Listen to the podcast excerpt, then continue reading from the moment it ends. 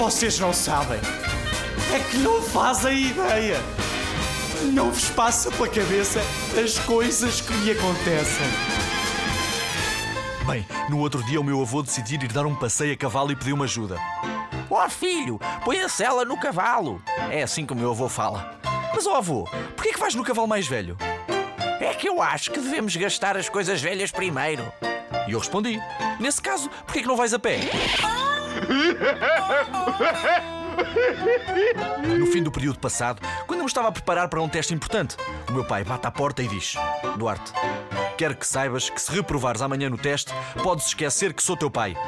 Disse o meu pai com um ar muito severo. No dia seguinte, depois do teste, eu regresso a casa tranquilamente e assim que ele entra, diz-me automaticamente: Como correu o teste? Desculpe? Disse eu. Quem é o senhor? Que aconteceu com a minha tia quando ela ligou para o hospital? Atendem e ela diz: Bom dia, gostaria de saber o estado de saúde de uma pessoa. Como se chama o paciente? Chama-se Ana Sofia Meireles e está no quarto 181. Vou encaminhar a chamada para o departamento médico. Bom dia, deseja saber o estado de saúde do paciente 181, correto? Perguntam do departamento, não é? Sim, sim.